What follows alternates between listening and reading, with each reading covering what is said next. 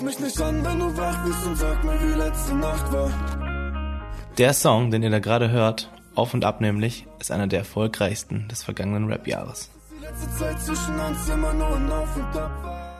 Den Interpreten Montez habe ich heute hier im Podcast zu Gast. Montez, der eigentlich Luca Manuel Montesinos Gagallo heißt, ist nicht nur ziemlich erfolgreicher Rapper, er ist auch Ghostwriter und Labelboss. Wie all das unter einen Hut passt und ja, was zu so einem Nummer 1 Hit dazugehört, darüber spreche ich heute mit Luca im Podcast. Schön, dass du da bist. Ich freue mich sehr, Ja, dass das geklappt hat. So ein bisschen Bielefelder Lokalkolorit hier im Podcast. ja, voll, ja.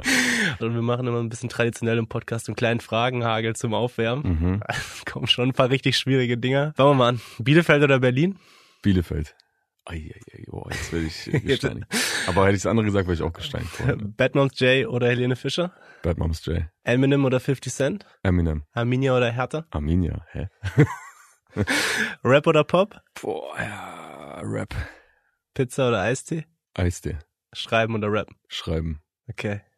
Erzähl uns mal in drei Worten, Luca, was machst du für Musik? Äh, ich mache irgendwas zwischen Rap und Pop. Das sind drei Worte, Rap und Pop. Aber schon, irgendwie schon immer nachdenklicher, ne? Also schon Ja, ja, voll. nachdenkliche Musik. ja, auf jeden Fall. Also ich mache das seit ich 13 bin und verarbeite eigentlich alles, was ich erlebe in Musik schon immer. Also seit ich 13 bin, so ja. Das heißt, es wird auch immer deine Schiene sein, dieses etwas Ja, auf jeden Fall. Nachdenkliche. Ja, okay. ja, 100 Prozent, ja. Du hast gerade schon gesagt, 13 und du machst das seitdem du 13 bist, hast das inspiriert von Eminem gemacht, ne? Ja, schon, auf jeden Fall. Also ich habe vor ein paar Tagen gesehen, der macht irgendwie so ein Re-Release oder so, ne, von seinen alten Sachen. Da bin ich sehr nostalgisch geworden, weil ich habe dann, der hat halt irgendwas gepostet und dann kamen so die alten Hits und ich dachte mir so, boah, das war schon echt eine geile Zeit damals, diese ganzen großen Eminem-Hits, das Mhm. war schon sehr geil. Ja, der ist natürlich eine riesen Inspiration für mich gewesen, so auf jeden Fall. Du hast dann mit 16 den Newcomer des Jahrescontests von, von hiphop.de und der Juice gewonnen. Damals in der Jury habe ich gesehen, Cool Savage, Azad, Sido. Ja. Also schon richtig große Namen. Was ist dein Gefühl, wenn du an die Zeit damals zurückdenkst? Ja, das war natürlich so der erste Hype, den ich irgendwie hatte. Ne? Also es war alles super surreal, das weiß ich noch, weil mich hat ein Kumpel bei diesem Contest angemeldet und ich wusste gar nicht, wie das funktioniert. Ich hatte auch gar keinen Bock drauf. Und ein Kumpel hat mich da einfach angemeldet und meine Songs dahin geschickt. Und ähm, dann war ich irgendwann auf dem Weg nach Hause und dann ruft mich irgendjemand an und sagt, ey, äh, Kool Savas hat dich bewertet im Internet irgendwie. Und ich war so, was? Hä, warum? Und ja, dann ging's los, ne? Dann habe ich das Ding gewonnen und ähm, ja, das war so mein erster Hype, so mit 16, 17 dann. Also das war auf jeden Fall sehr, sehr krass und aber auch auf jeden Fall viel zu früh. Im Nachhinein jetzt einfach. Ja, voll. Also ich konnte damit gar nicht richtig umgehen. Also jetzt nicht, weil ich dann voll abgehoben bin oder so, sondern einfach, weil ich überhaupt nicht klar kam mit diesem, mit dieser Er- Erwartungshaltung so, ne? Ich war halt 16, 17 und kannte das einfach nur, dass ich vorher in meinem Kinderzimmer so auf Rappers in YouTube Beats oder so irgendwelche Songs schreibe.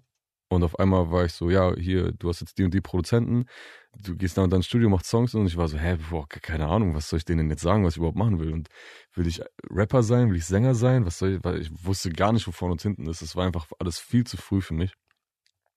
Und deswegen kann ich aber jetzt viel, viel besser mit diesem Hype umgehen, den ich halt jetzt seit letztem Jahr habe, so, weil es einfach, jetzt bin ich 28, nicht mehr 16, 17, so, hab das auch schon einmal einigermaßen so erlebt damals so und bin natürlich viel geerdeter und habe jetzt auch schon alles doppelt und dreifach gesehen hier in dieser Musikindustrie in den letzten 10, 12 Kommen Jahren. wir so. noch zu. Ja. Genau deswegen, also ich konnte jetzt viel gesünder damit umgehen als damals auf jeden Fall. Wie kam das eigentlich, dass du schon so früh Bock auf Rappen hattest? Also ich meine, du bist in Leopoldshöhe geboren, In Bielefeld geboren. Bielefeld geboren. Mhm. Ah, Okay, ich dachte in Leopoldshöhe geboren, Bielefeld aufgewachsen, aber dann ist es Ich bin in Bielefeld geboren und aufgewachsen, aber ich bin in und umherum Bielefeld bestimmt 15 Mal umgezogen oder so. Und da war auch einmal Leopoldshöhe bei, Ah, okay.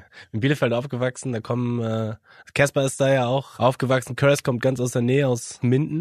mhm, stimmt. Wie bist du damals aufs, aufs Rappen gekommen? Also ist das, kommt das irgendwie aus diesem Rap-Kosmos Ostwestfalen? wie, Also- wie kommst du dahin? Wie kamst du aus Ostwestfalen in, auf den Rap? Mm, Tatsächlich durch meinen Cousin, um ehrlich zu sein. Der ist sechs Jahre älter als ich. Und der hat halt immer dann äh, so Wu-Tang, Eminem, 50 und das ganze Zeug so gehört. Und da war ich halt noch super jung. Also da war ich so sieben oder so.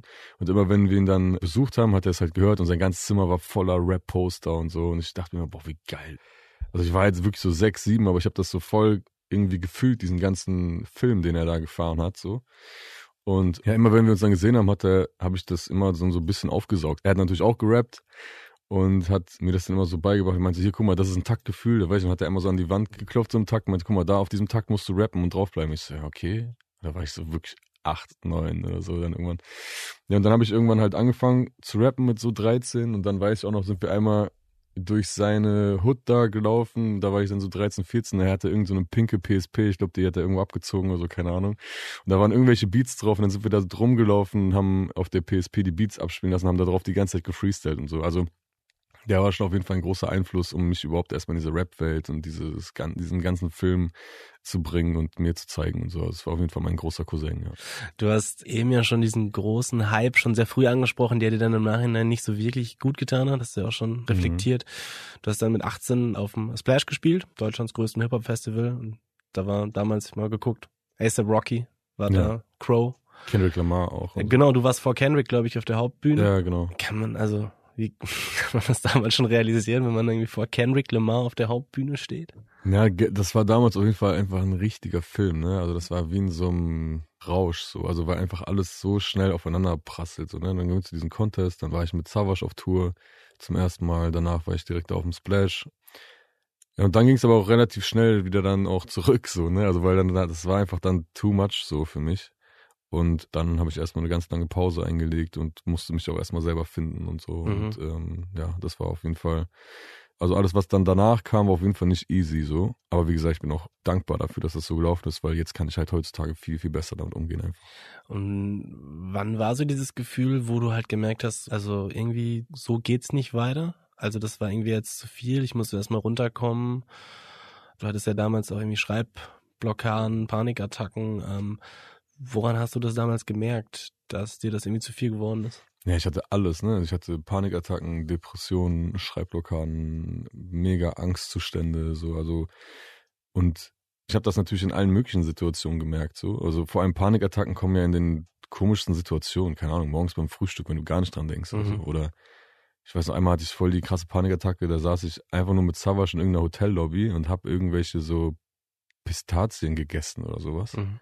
Oder ich habe den sogar nur angeguckt, diese Pistazien, und habe aber mal die übelste Panikattacke gekriegt und dachte mir so, oh mein Gott, ich glaube, ich sterbe jetzt. Aber ich weiß nicht warum. Also ich habe das natürlich voll gemerkt. Ich hatte zu der Zeit auch irgendwie, bin ich von der Schule geflogen dann, äh, also aus dem Fachabi, bin in so eine komische berufsvorbereitende Bildungsmaßnahme gekommen, heißt das, wo wirklich nur die allerletzten Leute hinkommen, die wirklich gar nichts geschissen kriegen irgendwie. Mhm. Also no disrespect an alle, die da sind, zieht auf jeden Fall durch. Ich war ja auch da, aber ihr wisst selber, dass ihr auf jeden Fall mehr könnt, als da zu sitzen, so. Also falls ihr es gerade hört. Und ja, ich hatte dann halt auch, wie gesagt, gar kein Geld, keinen Abschluss so richtig. Und gleichzeitig war ich aber halt mit Savage auf Tour und habe gerade einen Contest gewonnen und so, ne? Aber ich habe da ja trotzdem noch kein Geld verdient dadurch. Also da, das war jetzt ja nicht so, dass ich auf einmal voll viel Geld verdiene, also überhaupt nicht. Und äh, ja, dann bin ich voll in so ein Loch gefallen. Dann habe ich auch nichts mehr geschrieben, weil ich gar nicht mehr wusste, was soll ich überhaupt für Musik machen und so. Und dann bin ich halt voll in so ein Loch gerutscht. Und dann bin ich irgendwann langsam da wieder rausgekommen, weil ich dann überhaupt angefangen habe, mir erstmal wieder so wie so ein, ja, von Null zu starten. Ne? Also auch irgendwie mir überhaupt mal so eine Struktur wieder aufzubauen. Und dann hat ein Kumpel gesagt, komm, wir suchen dir jetzt erstmal einen Job und selbst wenn es nur Pizza fahren ist oder so. Und dann habe ich erstmal, bin ich erstmal Pizza gefahren, jahrelang äh, habe im Wettbüro gearbeitet oder bei der Post so 40 Kilo Pakete aus LKWs geworfen und so. Nicht geworfen, natürlich ganz, ganz toll aufs Band gelegt. und dadurch habe ich dann wieder erstmal so ein bisschen Struktur, ein bisschen minimals Geld verdient und mich so langsam wieder zurück ins Leben gekämpft, so ein bisschen. Mhm. Und auch wieder dann ab und zu Musik gemacht und so. Und ja, dann, dann langsam ging das wieder irgendwie in diese Richtung so. Das heißt, diese Struktur war vor allem das, was dir damals geholfen hat? Ja, voll. Oder halt auch irgendwie mal so einen geregelten Tagesablauf zu haben oder eine Aufgabe zu haben, so, ne? Dass du auch weißt, okay, ich bin zwar jetzt hier nur Pizzafahrer, ist jetzt mhm. kein besonders krasser Job oder irgendwas, aber ich weiß, okay, ich muss um 12 Uhr mittags da sein, dann da drei Stunden arbeiten und dann muss ich um 17 Uhr wieder hin und dann fünf Stunden arbeiten oder so. Und dieser musikalische Wendepunkt, war das dein Umzug nach Berlin dann? Also du bist dann ja 2018 mit A-Side in Berlin in eine WG gezogen? Ja, voll. Also ich hatte vorher dann schon nochmal irgendwie zwei Alben mir erkrampft. Also für Mont Eweg zum Beispiel habe ich, glaube ich, drei Jahre für gebraucht oder so. Ja. Ähm, danach kam So Macht die Sonne das auch, habe ich auch zwei Jahre für gebraucht. Also ja, das war schon immer noch eine Zeit auch, wo ich einfach kein Geld verdient habe, wo ich irgendwie versucht habe, mich immer mit irgendwelchen Nebenjobs über Wasser zu halten. und irgendwie versucht habe, mich durch dieses Leben so zu schlängeln, wie auch immer so. Und dann ist 2017, 18 so meine Langzeitbeziehung in die Brüche gegangen. Ich glaube, wir waren so fünf, sechs Jahre zusammen. Und ja, dann war für mich so, okay, jetzt ist einfach, jetzt hält mich hier gar nichts mehr so. Also jetzt ist einfach, ja, scheiß drauf. Dann, dann kam irgendwie so ein Jobangebot auch aus Berlin, dass ich da so einen Job kriegen könnte und bin dann einfach ohne irgendwie drüber nachzudenken die Tage darauf nach Berlin gezogen. So. Mhm. Und seitdem hat sich natürlich alles komplett geändert. Also ich bin vor vier Jahren mit null Euro in der Tasche, mit einem zerfetzten Herzen Mhm. äh, über Nacht nach Berlin gegangen und habe mir jetzt letzte Woche ein Penthouse hier gekauft. Mhm. Also vier Jahre danach so. Also ich sage sowas immer eigentlich gar nicht, weil ich jetzt irgendwie so rumflexen will, sondern einfach nur um den Leuten auch zu zeigen, ey, es ist manchmal wirklich, wirklich hart und wirklich ein langer Weg so. Aber wenn man einfach nur dran bleibt, dann bin ich mir ganz sicher, früher oder später wird sich das einfach auszahlen. Und bei mir hat das jetzt wirklich, boah, so krass lange gedauert. So. Mhm. Aber jetzt habe ich es geschafft, einfach weil ich die ganze Zeit dran geblieben bin, egal wie schwer es war, egal wie hart es war und einfach mein Ding so durchgezogen habe. So. Und deswegen, wenn ich das irgendwie, wenn das hier irgendjemand hört, der vielleicht auch gerade in so einer Situation ist, dann versuch einfach weiterzumachen und irgendwann wird es auch 100% wieder besser, versprochen. Ein Auftritt in Karlsruhe hattest du jetzt. Ja. Ähm, man sieht dich da, bist auf der Bühne und man sieht viele Menschen. Ja. Und äh, du schreibst drunter, ja, jetzt irgendwie früher, jetzt bin ich hier, es ist 15.40 Uhr. Ja, ja, genau. Und alles ist voll. Und damals Ja, irgendwie. voll. Das meine ich halt. so, Ne? Also Ja. ich, ich habe halt auch einfach ganz andere Zeiten schon durchgemacht so und deswegen bin ich so voll geerdet und also das ist so die letzten zehn Jahre, wenn ich überhaupt mal auf irgendeinem Festival gebucht war, weil ich irgendwie, wie auch immer ich dann da hingekommen bin, keine Ahnung, warum die mich dann gebucht haben, dann bin ich es immer gewohnt gewesen, okay, ich habe irgendwie so einen Mittag, Nachmittagsslot, nichts Besonderes, keine Ahnung. Und dann steht da eh, eh keiner so, ne? Also so kenne ich meine Festivalslots. Und das war jetzt das erste Festival seit fünf Jahren oder so. Und ich war so krass nervös, ich dachte mir so, oh Gott, nein, Alter, ich hab, jetzt steht da gleich wieder keiner und so und oh, ich will nicht und oh, nee. Und ähm, dann war der, der vor mir dran war, dann waren da schon auf jeden Fall, ich glaube, dann waren da schon so ein, 2000 Leute oder so. Ich dachte, okay, geil, Gott sei Dank, hoffentlich gehen die jetzt gleich nicht weg, wenn der fertig ist. Weil wenn die alle bleiben, dann ist das für mich okay so, ne? Mhm. Also ich meine, der Platz hat, glaube ich, da Platz für 15.000 Leute. Aber wenn da jetzt 1, 2000 stehen, ist schon mal nicht so 50 oder so, wie ich sonst kenne. Mhm. Oder 12, keine Ahnung. Und ja, er hört auf und die Hälfte geht, oder drei Viertel geht weg. Und ich denke so, oh nein, Alter, oh, nee, jetzt muss ich gleich das spielen und keiner ist da. Und ich, ich hab's euch doch allen gesagt, ich wusste es, es kommt keiner und so, scheiße. Dann gehst du hinter die Bühne und dieser Veranstalter gibt mir so ein Zeichen, so zwei Minuten noch. Ich denke mir so, ja, ja, okay, scheiße, Mann, fuck, was bin ich denn für eine Situation schon wieder? Und dann gehe ich raus und ich sehe einfach Menschen bis zum Horizont. Ich weiß nicht, wie viele Leute es waren. Grob gesagt, glaube ich, irgendwas zwischen 5.000 und 10.000 Menschen. Man so, sieht auf dem Video auch. So 6, 7, Ja. 8.000 Leute, glaube ich, waren es, würde ich jetzt mal schätzen. Und ich war so, oh, wa- was? Oh mein Gott, hä? Die sind jetzt alle wegen mir gerade hingekommen, oder was? Also es war einfach einer der schönsten Momente meiner bisherigen Karriere gewesen. Also unfassbar. Ich komme bis jetzt immer noch gar nicht drauf klar. Weil das ist halt genau das. So, ne? Also ich habe zehn Jahre auch genau die andere Seite der Medaille gekannt. So. Und das ist so brutalst schwer, da dran zu bleiben. Es ist wirklich so frustrierend, jedes Mal wieder so Rückschläge, Niederlagen. Der Plan klappt nicht, der Song klappt nicht, das klappt nicht, das klappt nicht. Ich kenne das nur so. Und jetzt erst seit letztem Jahr ist es so, dass fast alles klappt. also endlich so, ne? Wenn einmal dieser Knoten geplatzt hat, er ist, dann ist es natürlich auch leichter. Aber bis dahin zu kommen, ist so krass, schwer, frustrierend. Aber man muss es einfach durchziehen. Es gibt keine andere Alternative als das. Wir sprechen gleich auch noch über den Song, der bei dir dann Ja. wirklich so ein bisschen Klick gemacht hat. Ja. Was aber bei dir noch ganz spannend ist, wo wir vorher noch mal kurz drauf kommen sollten. Du bist nicht nur ein bekannter, erfolgreicher Rapper, du bist auch ein sehr erfolgreicher Ghostwriter. Hm, ja. Wie bist du darauf gekommen? Also wie, wie kam das? Ähm, ja, das Songwriting, das war auch schon immer in mir. Also ich habe immer auch schon allen Leuten gesagt, ey Leute, glaubt mir, ich bin wirklich ein guter Songwriter, auch wenn meine eigene Musik jetzt nicht die erfolgreichste ist. Aber ich bin ein guter Songwriter. Bitte steckt mich in irgendwelche Sessions mit Leuten so. Ich kann gu sehr gut für andere Leute schreiben. Jahrelang habe ich das gesagt so und immer um so eine Chance gebettelt fast und habe sie aber einfach nicht bekommen so. Und ja, das hat sich dann auch mit dem Umzug nach Berlin geändert. So, ne? Dann kamen halt die ersten Aufträge. Der allererste war, glaube ich, sogar Katja Krasowitsche.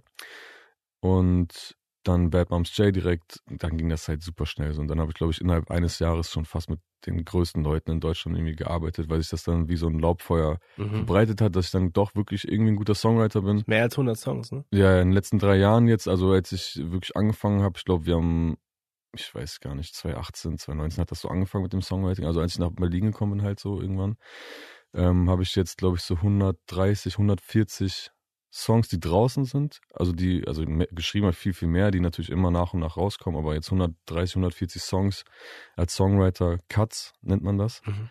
Und knapp so eine Milliarde Streams sind das. Mhm. Also man kann das ja offen einsehen, deswegen Ja, ich, können wir ich bin ja auch kein richtiger so Ghostwriter, Genau. so weil die Leute, für die ich schreibe, die gehen damit ja auch offen Ja, um. Also ja. das ist ja auch voll entspannt. So, ja. Ja. Also man kann auch, man kann es offen einsehen, auch bei Streamingdiensten steht es dabei, dass du mitgewirkt hast.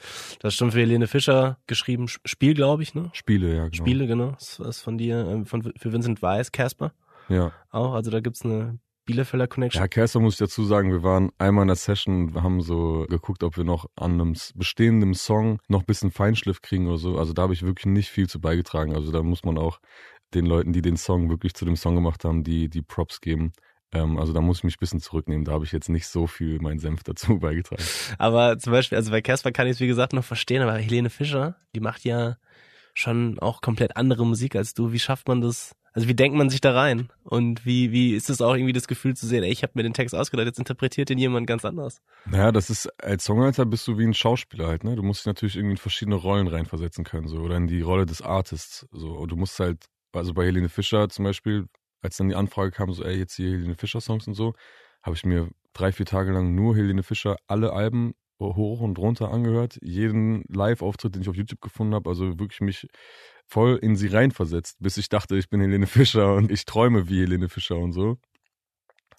Ja, so bereitet man sich dann so ein bisschen vor, ne? Wie so ein Schauspieler halt einfach so. Und deswegen dann, ja, entweder kann man das oder man kann es nicht. Also wie kann ich mir das vorstellen? Wie viel Mitsprache hast du dann wirklich als Schreiber? Und was machst du denn, wenn, weiß ich nicht, Helene Fischer, Casper jetzt sagt, dein erster Draft, der ist scheiße? Das ist komplett unterschiedlich. Also das kommt immer auf den Künstler an. Es kommt auch, also es ist zum Beispiel, es gibt ja Künstler, wo du nicht mit denen im Studio bist, sondern da schickst du es einfach nur hin, den Song. Da kriegst du quasi ein Briefing und sagst, hier, guck mal, so und solche Songs brauchen wir und schickst es dahin.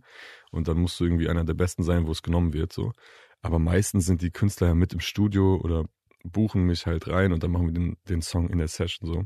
Ja, es gibt Künstler, die, die lassen mir kompletten Freiraum, also zum Beispiel wie so Pietro Lombardi oder so, also der sagt so, ey Bro, mach einfach, ich vertraue dir komplett. Der sagt natürlich dann auch so, ey, können wir heute so und so und vielleicht da und so ein bisschen das und das. Und äh, also er ist voll mit drin, so, ne, aber er ist, wenn ich am Ende sage, ey Bro, ich glaube wirklich das und das müssen wir so machen, dann, dann vertraut er mir und sagt so, okay Bro, dann lass so machen. So, es gibt auch Künstler, die dann sagen so, nee, ich will das so machen, wie ich das sage, dann muss ich natürlich auch zurückschrecken, also n- nicht zurückschrecken, dann muss ich mich zurücknehmen als Songwriter, weil am Ende des Tages natürlich der Song des Künstlers so, Mhm. aber es ist ganz, ganz unterschiedlich, also es kommt immer auf den Künstler an, auf den Song an, auf die Session an, das ist, Wie viel Feedback-Schleifen gibst du? Also, dann sagst du, ist genug jetzt? Also bei zwei, drei hast du ein Limit? nee, das eigentlich nicht, also das, das ist auch so ein bisschen, das musst du als Songwriter auch voll im Griff haben, so, ne, also du musst halt echt verstehen, dass du eine Art Dienstleister einfach bist. So klar machst du was Kreatives und es ist schwierig, sowas zu trennen, aber am Ende wirst du beauftragt und bezahlt dafür, dass du für jemanden zusammen mit ihm oder ihr einen Song schreibst. So, aber das ist nicht dein Song. Also der Artist am Ende muss ihn performen und rausbringen und fühlen und singen und nach außen transportieren. So, und deswegen muss der Artist eigentlich immer auch das letzte Wort haben. Das ist für mich auch wichtig, wenn ich mit Songwritern arbeite, für meine Sachen. Ne? Also ich schreibe auch gern mit anderen Leuten an meinen Songs. So, ich bin gar nicht so, dass jetzt alles von mir sein muss. Also ich schreibe auch gern mit Olsen oder mit Nio oder mit Takt oder äh, Laszlo, wem auch immer. Mhm.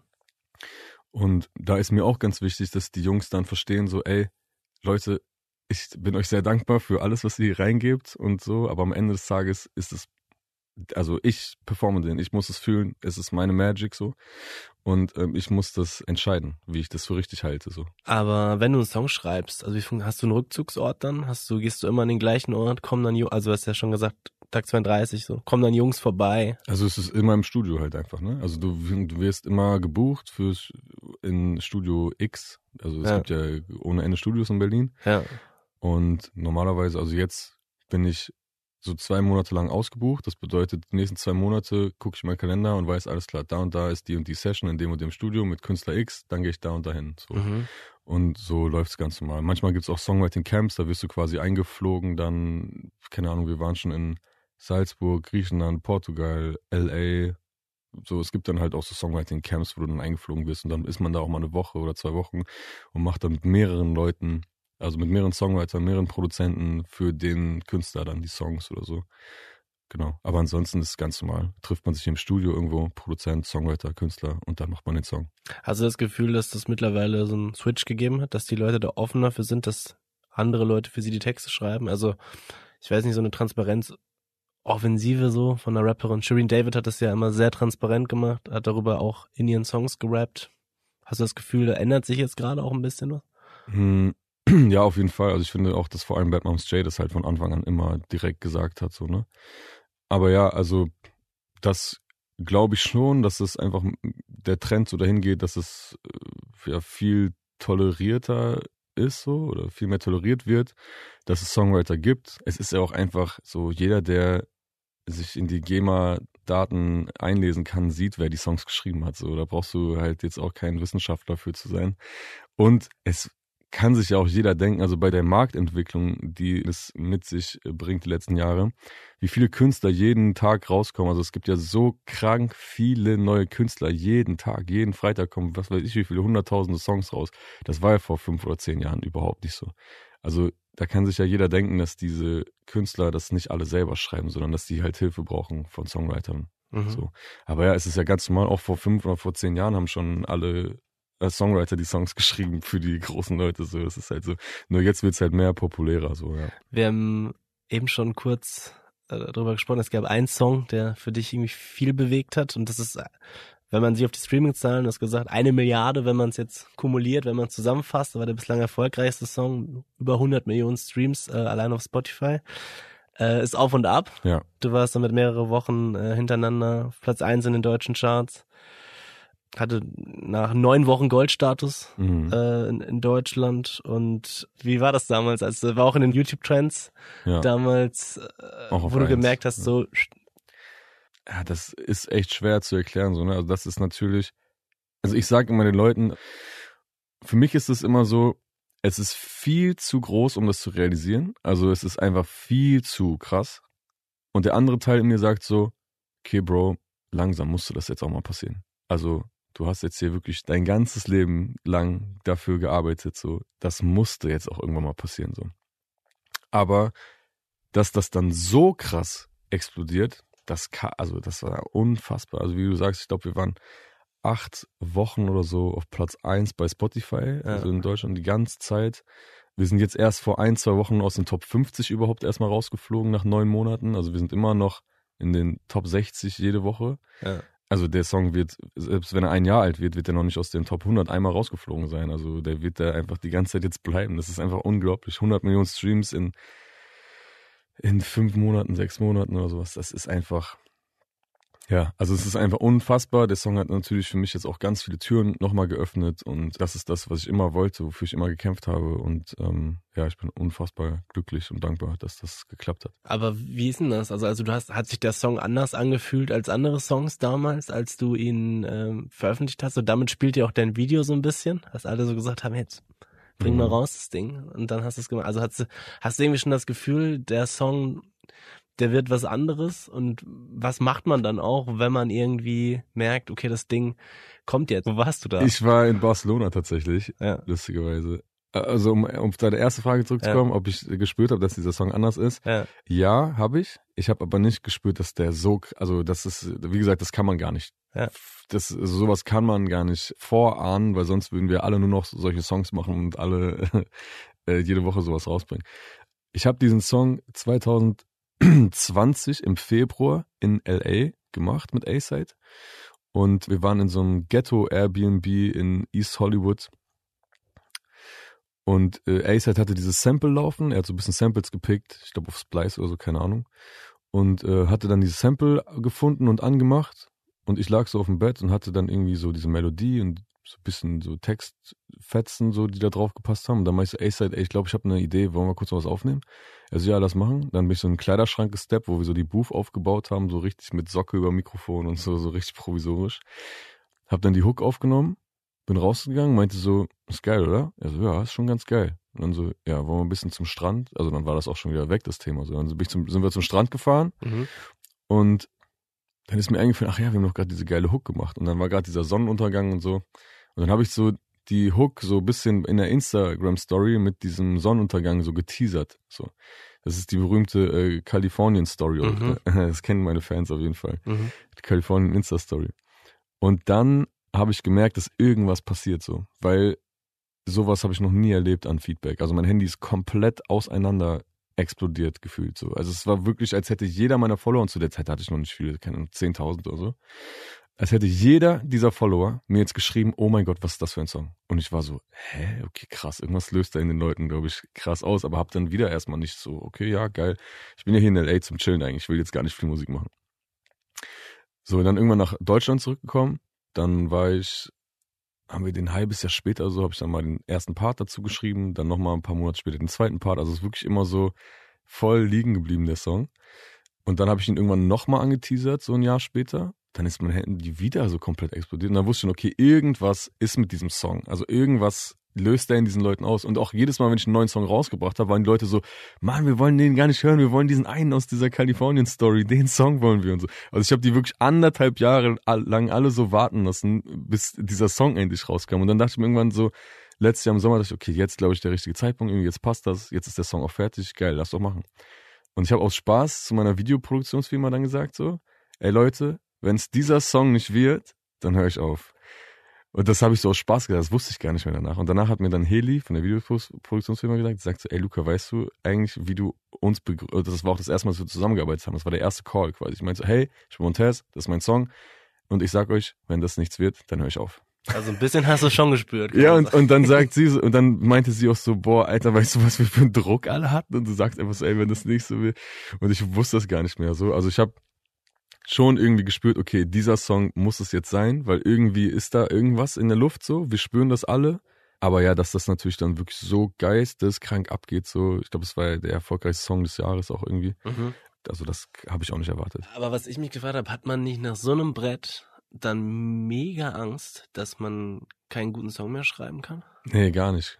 Also die Frage kriege ich auch oft gestellt und ich habe mich dann auch damit auseinandergesetzt, aber ich habe gar keine Angst davor, weil das für mich voll okay ist, dass ich das wenigstens einmal erreicht habe. Also es ist ja auch komplett utopisch, nochmal so einen Song zu haben. Da, da muss man sich, glaube ich, einfach ganz ehrlich selber in die Augen sehen, in seinem Spiegelbild und äh, sich sagen so, ey, das ist geil, dass wir das erleben durften und dass das geklappt hat, aber es ist auch voll okay, wenn das nie wieder passiert. Das bedeutet ja auch nicht, dass andere Songs unerfolgreich sind oder so. Also ich meine, wenn ich jetzt ein, nur einen Gold-Song mache, dann bin ich auch krass glücklich. Wenn der 40 Millionen, 50 Millionen, 60 Millionen Streams macht, dann ist das genauso geil, als wenn der 100 oder 200 Millionen Streams macht. Mhm. Also nicht genauso geil, aber natürlich komplett krass erfolgreich auch. Also mega gut. So. Und deswegen, für mich ist auch so voll okay, wenn es auch nie wieder passiert und ich bin trotzdem überglücklich und dankbar, dass es wenigstens einmal passiert ist, auch in diesen Ausmaßen, also wirklich so dreimal Gold, dreimal Platin, wird wahrscheinlich früher oder später sogar Diamant gehen. Mhm. Also wie viele Menschen in Deutschland gibt es, die Diamant-Songs haben? Das ist einfach, ja, deswegen, wenn das nicht nochmal passiert, trotzdem alles, alles cool. Ja, und ich meine, du hast ja dann, ohne dich hast du ja auch noch geschrieben, der kommt ja in ähnliche Ja. Sphären, ne? Der kommt ja auch um Stimmt, die, ja, das, um die 100 also die beiden. Songs waren ja die beiden Songs, die sich um erfolgreichstes Werk äh, gestritten haben, so ein Mhm. bisschen dieses Jahr. Kannst du also- gar nicht verlieren. Ja, genau. Und da muss ich aber auch wieder sagen, da habe ich natürlich nur mit Jordi und Takt zusammen ihren Part geschrieben. Ne? Der Rest ist natürlich auch nicht von mir gewesen. Also ich bin da immer ganz offen und ehrlich und muss die Props immer dann auch zurückweisen. aber ja, äh, genau, da haben wir natürlich ihren Part geschrieben und es auch, hat ja auch 100 Millionen Streams jetzt. Du hast das eben ja schon gesagt, also es hat viele Türen geöffnet, dieser Ja. Song auf und ab. Inwiefern so? Also bist du jetzt mit anderen Leuten unterwegs? Umgibst du dich jetzt mit anderen, anderen Leuten? Nee, einfach so live vor allem, ne? Also, dass ich einfach jetzt merke, okay, zum Beispiel meine letzte Tour 2019, da waren so insgesamt auf der ganzen Tour vielleicht, weiß nicht, 500 Leute oder so. So richtig, richtig klein halt. So, und jetzt haben wir die Tour angekündigt. Und es waren auch so 500er Locations oder so, wo ich mir schon dachte, pff, boah, Alter, als ob wir die voll kriegen, 500 Leute pro Stadt, oh mein Gott. Ja, das ist jetzt nach einem Monat schon alles ausverkauft gewesen. und wir mussten alles hochverlegen schon und spielen jetzt eher so vor ja so 1000 bis auch 3000 Leute. Und wie gesagt, zum ersten Mal super viel Festivals gebucht. Und das ist einfach unglaublich, weil man jetzt natürlich auch nach Corona, wenn das jetzt wieder alles geht, sieht man auch, meine Managerin meinte letztens so, ey, es ist so geil zu sehen. Also ich hatte jetzt, äh, als mein Album rauskam, hatte ich das erste Konzert wieder in Bielefeld und da meinte sie so, ey, das ist so geil zu sehen, dass man jetzt wirklich auch sieht, nach diesem ganzen Erfolg, das, den haben wir nur in Corona mitbekommen. Wir kennen ja die Menschen gar nicht, die, die das gehört haben und so. Jetzt sieht man auch mal die Gesichter dazu und weiß, das sind nicht nur Instagram-Bots oder so. Sie meint so, ey, das ist so geil zu wissen, dass das wirklich echte Menschen sind, nicht nur so Bots oder irgendwas, so, die irgendwas liken und kommentieren, so, fühlt sich das an wie so Bots, weil man gar nicht weiß, okay, ich kenne die ja gar nicht. Und jetzt live lernt man die Menschen quasi kennen. Und du siehst in deren Gesichter und du siehst die Emotionen, die dieser Song auslösen. So. Und das ist halt voll geil. Ne? Also das ist auch halt, also wenn ich so meine, so mit Türen öffnen und so, dann einfach, das ist so, ähm, dass ich jetzt die Möglichkeit habe, geile Live-Shows zu spielen, eine geile Tour zu spielen. Oder auch um ehrlich zu sein, auch sowas wie so, keine Ahnung, Werbedeals oder sowas, ne? Das hatte ich natürlich vorher auch gar nicht. Also solche Türen gehen auch auf und so. Oder Feature-Möglichkeiten gehen auf. Also ja, man hat natürlich jetzt viel, viel mehr Möglichkeiten, wenn man so einen Hit hatte und so bekannten, bekannterem Namen jetzt hat. Merkst du eigentlich, also die Leute, die jetzt um dich herum sind, wirst du noch kritisiert oder feiern dich jetzt alle nur noch ab? Meinst du jetzt mein so ähm, musikalisches Team oder meine Freunde oder Familie? Ähm, oder? Je nachdem. Also hast du Leute, die dich noch kritisieren oder merkst du, okay, jetzt ist einmal irgendwie, oder hast du ja gesagt, auf einmal klappt alles. Gibt es auch Leute, die dir wirklich noch ehrliches Feedback geben und sagen, pff, den, pff, den Song fand ich jetzt vielleicht nicht so, oder also weißt du, was ich meine, ne? Ich glaube, ich habe Gott sei Dank so ein krass professionelles Team und auch Umfeld oder also die Leute, also meine engsten Leute, auch jetzt nicht, nicht beruflich oder so, die haben so ein Feingefühl und so dafür, dass die einfach sehr ehrlich sind. Aber die wissen auch, dass das auch meine Erwartungshaltung an die ist, um ehrlich mhm. zu sein. Also ich bin gar keiner, der jetzt hier die ganze Zeit äh, Honig ums Maul geschmiert bekommen muss. Also überhaupt nicht. Gerne sogar genau das Gegenteil, damit ich das halt rausfinde und weiß, ob es wirklich gut ist oder nicht so. Und da ist eigentlich jeder um mich rum über die Jahre sensibilisiert für, dass man bitte immer 100% ehrlich zu mir sein muss. So. Und wenn Leute dir die ganze Zeit immer nur sagen, wie geil du bist, das bringt dir wirklich überhaupt gar nichts, leider. Du hast ja neben deiner Rap- und deiner Ghostwriting-Karriere, kann man sagen, Tätigkeit, auch ein eigenes Label, Par Paradise. Ja. Was ist dir wichtig? Also gerade auch nach deinem Weg, wenn du junge Menschen förderst. Also wie gehst du mit denen um, mit jungen Künstlern, die du vielleicht unter Vertrag nimmst? Was ja. nimmst du auch aus deinem eigenen Weg da, dafür mit? Ja, genau. Also wir haben mit äh, Sony ein Label gegründet, Paradise heißt das. Und ja, mir ist an, also mir ist einfach extrem wichtig, dass ich jungen Künstlern helfe dabei, nicht dieselben Fehler zu machen wie ich. So. Ich habe zum Beispiel einen jungen Künstler, Adrian Aslani heißt der, der finde ich unendlichst talentiert. Und wir mussten bei ihm aber wirklich bei ganz null anfangen. Also er, er, kann, er hatte vor uns gar kein Instagram, TikTok, nix. Also niemand wusste, wer das überhaupt ist. Es gab ihn gar nicht so als Musiker. Und deswegen muss man wirklich viel Geduld haben, um das auch, also wie gesagt, bei mir hat es jetzt zehn, zwölf Jahre gedauert. Das kann nicht sein, also es geht nicht, dass man direkt von Anfang an immer direkt zack, so und jetzt ist, jetzt klappt hier alles, ne? Das ist wirklich ein langer Weg. Und ich versuche ihm halt auch immer zu sagen, so, ey Bro, guck mal, jeder Fan, der jetzt neu bei dir ist, jeder einzelne neue Fan ist wirklich ein krass wichtiger, neuer, gewonnener Fan, so. Weil es natürlich manchmal für junge Artists, es ist sehr frustrierend, also kann es sehr frustrierend sein, wenn du siehst, okay, ich komme in keine Playlist bei Spotify. Ich mache hier nur ein paar tausend Streams vielleicht. So, ich verstehe das auch, ne? Ich kann es nachvollziehen. Aber ich versuche dann immer auch dagegen zu stellen und sagen, ey, guck mal, alles entspannt so. Wir haben alle Zeit der Welt. Das muss hier nicht direkt der erste Song, muss hier der Hit sein. Lass uns das ganz gesund aufbauen über einen Zeitraum. Das wird früher oder später klappen, weil ihr seid alle extremst gut, sonst werdet ihr nicht bei mir im Label. Und ihr seid alles gute Leute, so, auch menschlich, sonst werdet ihr auch nicht in diesem Label. Und deswegen wird es früher oder später super sein für euch alle. Wie schaffst du den Switch zwischen Business und Künstler? Also killt das nicht auch Kreativität, also Labelboss und. Ich kann das ganz gut, glaube ich. habe ja sogar noch eine andere Firma, die ich 2018 gegründet habe, wo wir ja viel so Kooperationskampagnen machen oder wir machen zum Beispiel fast alle Deutschrap äh, Musikvideo-Placements. Also wenn die Leute irgendwo ein Musikvideo-Placements in, in, einem Deutschrap-Video sehen, ist das eigentlich alles immer von meiner Firma sogar. Das wissen die meisten Leute eigentlich gar nicht. Ich glaube sogar, es ist zum allerersten Mal, dass ich jetzt gerade darüber rede, weil ich eigentlich immer, also ich will schon immer auch als der Künstler wahrgenommen werden, weil das ist auch mein Leben. Mein Leben ist die Musik, die Kunst, diese Leidenschaft. Aber Gott sei Dank, wirklich Gott sei Dank, bin ich auch bisschen Geschäftsmann und kann, glaube ich, ganz gut mit diesen ganzen Sachen so umgehen. Und deswegen, ähm, ja, ich habe die Firma gegründet, dann als ich nach Berlin gegangen bin und es mit der Musik einfach nicht mehr so lief. Und das habe ich dann aufgebaut, diese Firma. Und dann ging es erst mit der Musik wieder los, auch mit dem Songwriting, damit meine eigene Musik. Deswegen ist das alles so ein bisschen parallel Mhm, jetzt gelaufen. mhm. Genau, dann haben wir noch das Label gegründet. Also bei mir ist immer sehr, sehr viel zu tun. Also auf jeden Fall, meine Tage haben immer locker 16, 17 Stunden so oder noch mehr. Aber ja, das ist, äh, was ich meine mit, man muss einfach immer weitermachen, so. Man muss immer einfach wirklich auch hustlen für seinen Traum, so. Weil von nichts Mhm. kommt nichts, das ist einfach so. Mit welcher dieser Standbeine machst du gerade am meisten Geld?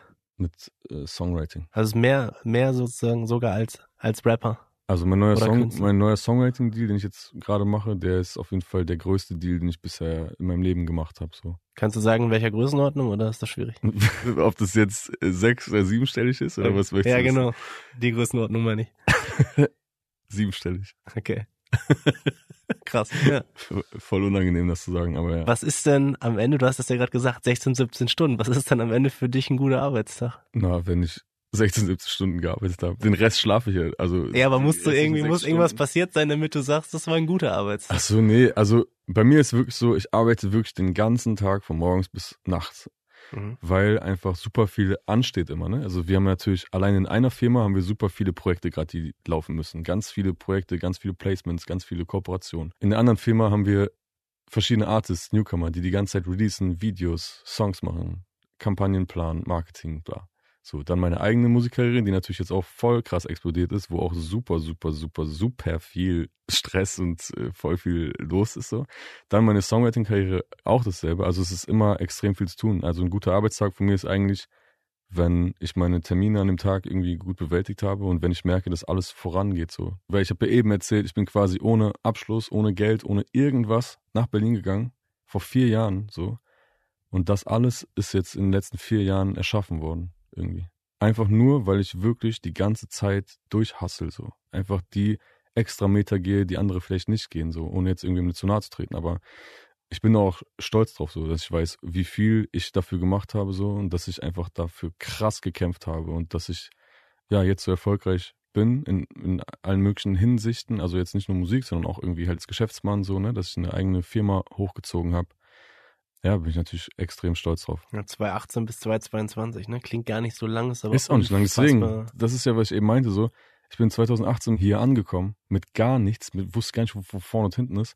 Und jetzt, vier Jahre später, fast auf den Tag genau, habe ich mir hier meine so Traum-Penthouse-Wohnung gekauft. Das sage ich nicht, um irgendwie rumzuflexen. Ich sage es einfach nur für, falls jemand hier gerade zuhört und selbst wenn es nur eine einzige Person ist, die gerade auch rumstruggelt, Pizza vielleicht fährt, kein Plan, keine Ahnung hat, reißt euch zusammen und geht auch Risiken ein. So. Das größte Risiko ist, kein Risiko einzugehen. Das ist ein schönes Schlusswort. Ja, Danke, dass du da warst, Luca. Hat großen Spaß gemacht. vielen, vielen Dank, dass ich da sein durfte. Also, dass der Weg nach oben steinig ist und dass es lange dauert, das hat man schon häufig gehört. Aber dass es so wellenartig ist wie bei Luca und vor allem dann auch so kometenhaft nach vorne geht, das nötigt mir schon Respekt ab und ja, ich hoffe, auch ihr könnt aus Lukas Geschichte einiges mitnehmen und habt gern zugehört und dass die Folge die geworden ist, die sie geworden ist. Da haben Mareike Larissa Heinz, Luca Ziemek, Philipp Fackler, Helene Endres und Verena Töpper einen ganz großen Anteil dran. Vielen lieben Dank und ich freue mich, wenn ihr alle nächste Woche wieder dabei seid. Bleibt gesund.